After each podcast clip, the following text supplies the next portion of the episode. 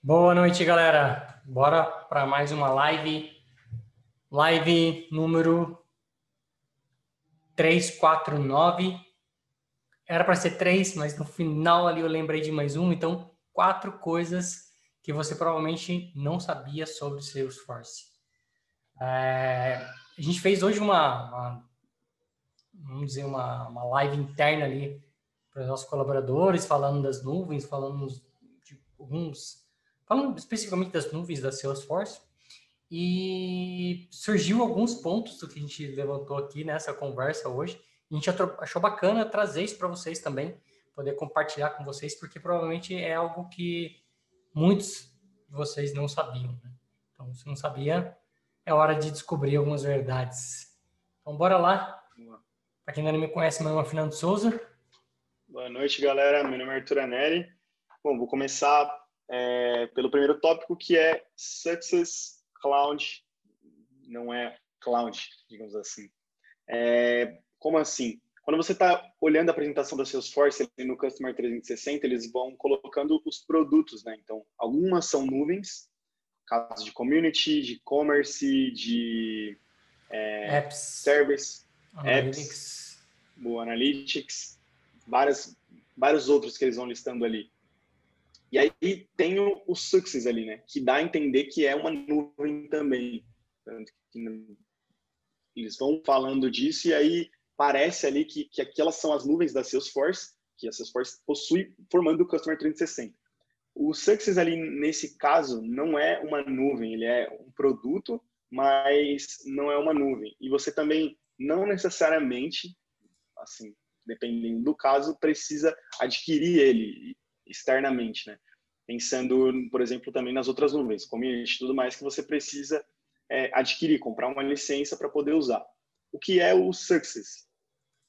Dentro da... Quando você contrata uma licença, você tem direito a ter suporte a, a essa licença, né? Ter alguns tipos de suportes. E aí o, o Success ele vai ser essa parte de suporte, de atendimento, de garantir o sucesso do cliente dele, cliente que adquiriu a licença. E ele, dentro do Success, você vai ter algumas modalidades, digamos assim. Você tem Standard, você tem a Premium, se não me engano, e você tem a, deixa eu pegar aqui, a Premier e a Premier Plus, desculpa. E aí, dentro delas, você vai ter as diferenças. A Premier e a Premier Plus, elas vão ter um custo adicional, fora o, já o que você está contratando. E aí, quando você contrata, você tem direito ao Standard. E a diferença da Premier para a Premier Plus é basicamente o assistente administrador da ferramenta, que você tem direito na Premier Plus e não tem na Premier. E a diferença da Premier para Standard, aí vão ter algumas coisinhas ali que vai que vai fazer com que vale a pena, dependendo do caso.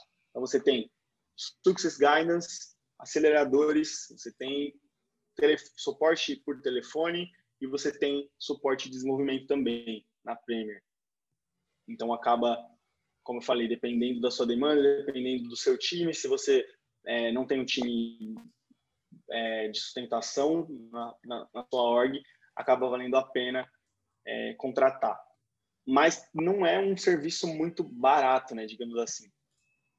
Aqui eles, no, no, na documentação, eles colocam 20% off-net, então o que dá a entender que é 20% do que você está pagando ali, né, de, de licença, e para a Premier Plus, 30% off-net, que dá a entender que é 30% em cima do que você está pagando também. Então acaba não sendo um serviço barato, às vezes compensando uma, uma sustentaçãozinha ali para te ajudar. É, a gente já usou um desses aceleradores, eu já utilizei ele no, no cliente, especificamente falando um pouco ali de é, um dos aceleradores que eu peguei chamava-se, se não me engano, Health, Health Cloud. É, não no Health Cloud do, que a gente conhece, né, mas o Health no sentido de saúde, saúde da org.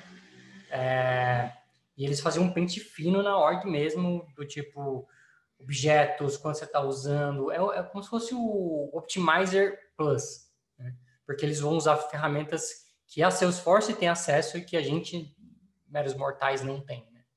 Então, eles passam por, por uma espécie de scanner dentro da sua org e vai trazer dados que somente a Salesforce mesmo era capaz de trazer. Por exemplo, é, se você tem muitos contatos para uma única conta, alguns pontos chaves ali que eles identificam. Então, a gente já usou, eu já, já trabalhei numa empresa que tinha o Premiere e aí já, já utilizei, já fiz o uso dos... Fugiu o nome agora. Como é que é o nome do... Aceleradores? Os aceleradores, exato. Aí eu já fiz o uso de alguns aceleradores. É, eu conheço pessoas que fazem uso de maneira bem, bem assim, do tipo, sempre que tem disponível, faz uso dos aceleradores. E tem aceleradores para várias coisas, né? Tipo, desde ah, como implantar community, por exemplo, você tem a saúde org, você tem uma série de outros aceleradores. Então, acaba sendo um recurso bem bacana ali, né? Então, para quem imaginava que Success era uma nuvem, acredite, não é. Eu postei uma um link com a imagem da onde tira e leva a gente a entender isso. Né? Bom, o segundo é que existem aí sim uma nuvem, por assim dizer, voltada para a área de governo. Então, quando você está dentro do site da Salesforce, você tem. É, deixa eu abrir aqui, Salesforce, soluções. O Salesforce, setor público. E aí fala especificamente para governo. Então, vai desde Agora eu abri o. De manhã eu consegui abrir o link em português, agora foi. Foi não. Soluções, cadê? Setor público. Nossa, bem diferente do que eu vi hoje de manhã. Mas, enfim, é, ela tem uma nuvem, por assim dizer, especializada no que tange o, o, o setor público. Né? Então, governo, é, Estado, segurança pública, e, é um, e é, são, são coisas já pré-moldadas, né? assim como é o caso de, de Sales, de Service, de Health Cloud, de Work.com, uma série de, de coisas, por assim dizer, pré-moldadas, o, o próprio Vaccine Cloud, né? são objetos prontos com, com coisas prontas ali, né? O non-profit também é um, um bom exemplo disso. Então tem uma nuvenzinha ali específica para o órgão público, né? É, que eu diria que não é tão forte no Brasil, mas é muito, muito forte nos Estados Unidos. Né? Tem vários estados que têm isso nos Estados Unidos e usam com muita maestria isso, né? Então, tanto gestão de... A gente até falou isso, né? Na, na semana passada, quando a gente falou do Vaccine Cloud, tanto na gestão do estado como um todo, como agora, por exemplo, essa parceria aí com a Salesforce para fazer o Vaccine Cloud, etc. Sim. É, acho que essa só essa esse outro tópico já daria para ser cinco coisas ali, pelo menos para mim é eu descobri recentemente que a Salesforce era tão forte assim é, nos governos, né, principalmente nos Estados Unidos. Não sei se eles usam especificamente essa nuvem voltada para governos, acho que eles provavelmente vão usar mais coisas ali, né, dentro do Salesforce, mas é interessante saber que, que eles olham para esse lado, né, dentro, lá dentro dos Estados Unidos. Acho que aqui é um pouco mais difícil, mas bacana de saber que a galera trabalha com essas tecnologias também nessa parte pública. Bom, o terceiro tópico é uma curiosidade também, né, que poucas pessoas sabem, acho que algumas eu, eu sei que sabem, mas basicamente o Salesforce, quando a gente pensa na estrutura de Salesforce, né, a gente imagina uma coisa gigante, pensando que pô, são três releases por ano, quatro releases por ano, contando a, a de documentação, tem toda a, estrutura de metadados e de dados e etc e tal, todas as nuvens e aonde que isso fica, né? Aonde que isso fica armazenado.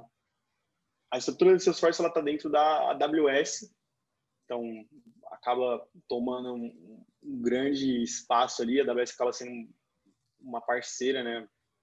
Digamos assim, da, da Salesforce, uma das maiores. E aí, vira e mexe, tem, tem rumores de que vai mover, mas aí rumores, né? Hoje a estrutura do Salesforce está dentro da AWS mesmo. Eu acho que você até meio que falou um, um por assim dizer, um quinto aí, né? É, nem todo mundo é. sabe que são teoricamente, quatro releases, né? Três voltadas para o produto e uma voltada especificamente para documentação, trailhead, etc. Não que não saiam é, documentações atualizadas a cada release, mas é que eles têm ali uma janela para focar mesmo no documentação, né? No documental, né? Melhorias do, trailhead, melhoria da documentação, então rever boa parte da documentação. Então, uma release específica para isso. Precisa, é, muita é coisa já. Muito documento, muito. Ah, custou para eu achar esse link de novo, né? Eu abri de manhã Sim. e agora já fui em, em, vários outros links, não chegava nesse link que eu postei para vocês agora. Então, nesse link que eu postei para vocês agora, se vocês descerem até o final, vocês vão ver que o último, a última indústria ali dentro é o governo, e aí ele, ele explica né, que está aplicado para cidade, estado, federal, defesa e contratantes do governo. Boa. É, e um. Cadê aqui? E o último é o, uma novidade, um não, não, né? O último é um, é um, um pouco olhando para o banco de dados que a Salesforce usa, né? A Salesforce usa é, o Oracle como solução do banco de dados que a gente está ali propriamente dito usando no dia a dia, né? Mas quando a gente fala de marketing cloud, isso não está no mesmo, vamos dizer, estrutura de banco de dados. Né? O Marketing Cloud ele utiliza por debaixo dos panos SQL Server. Então, acho que esse também é um ponto que as pessoas não sabiam. Né? É, o Guilherme falou que né, nem, toda, nem toda a estrutura da Salesforce está no AWS, exatamente.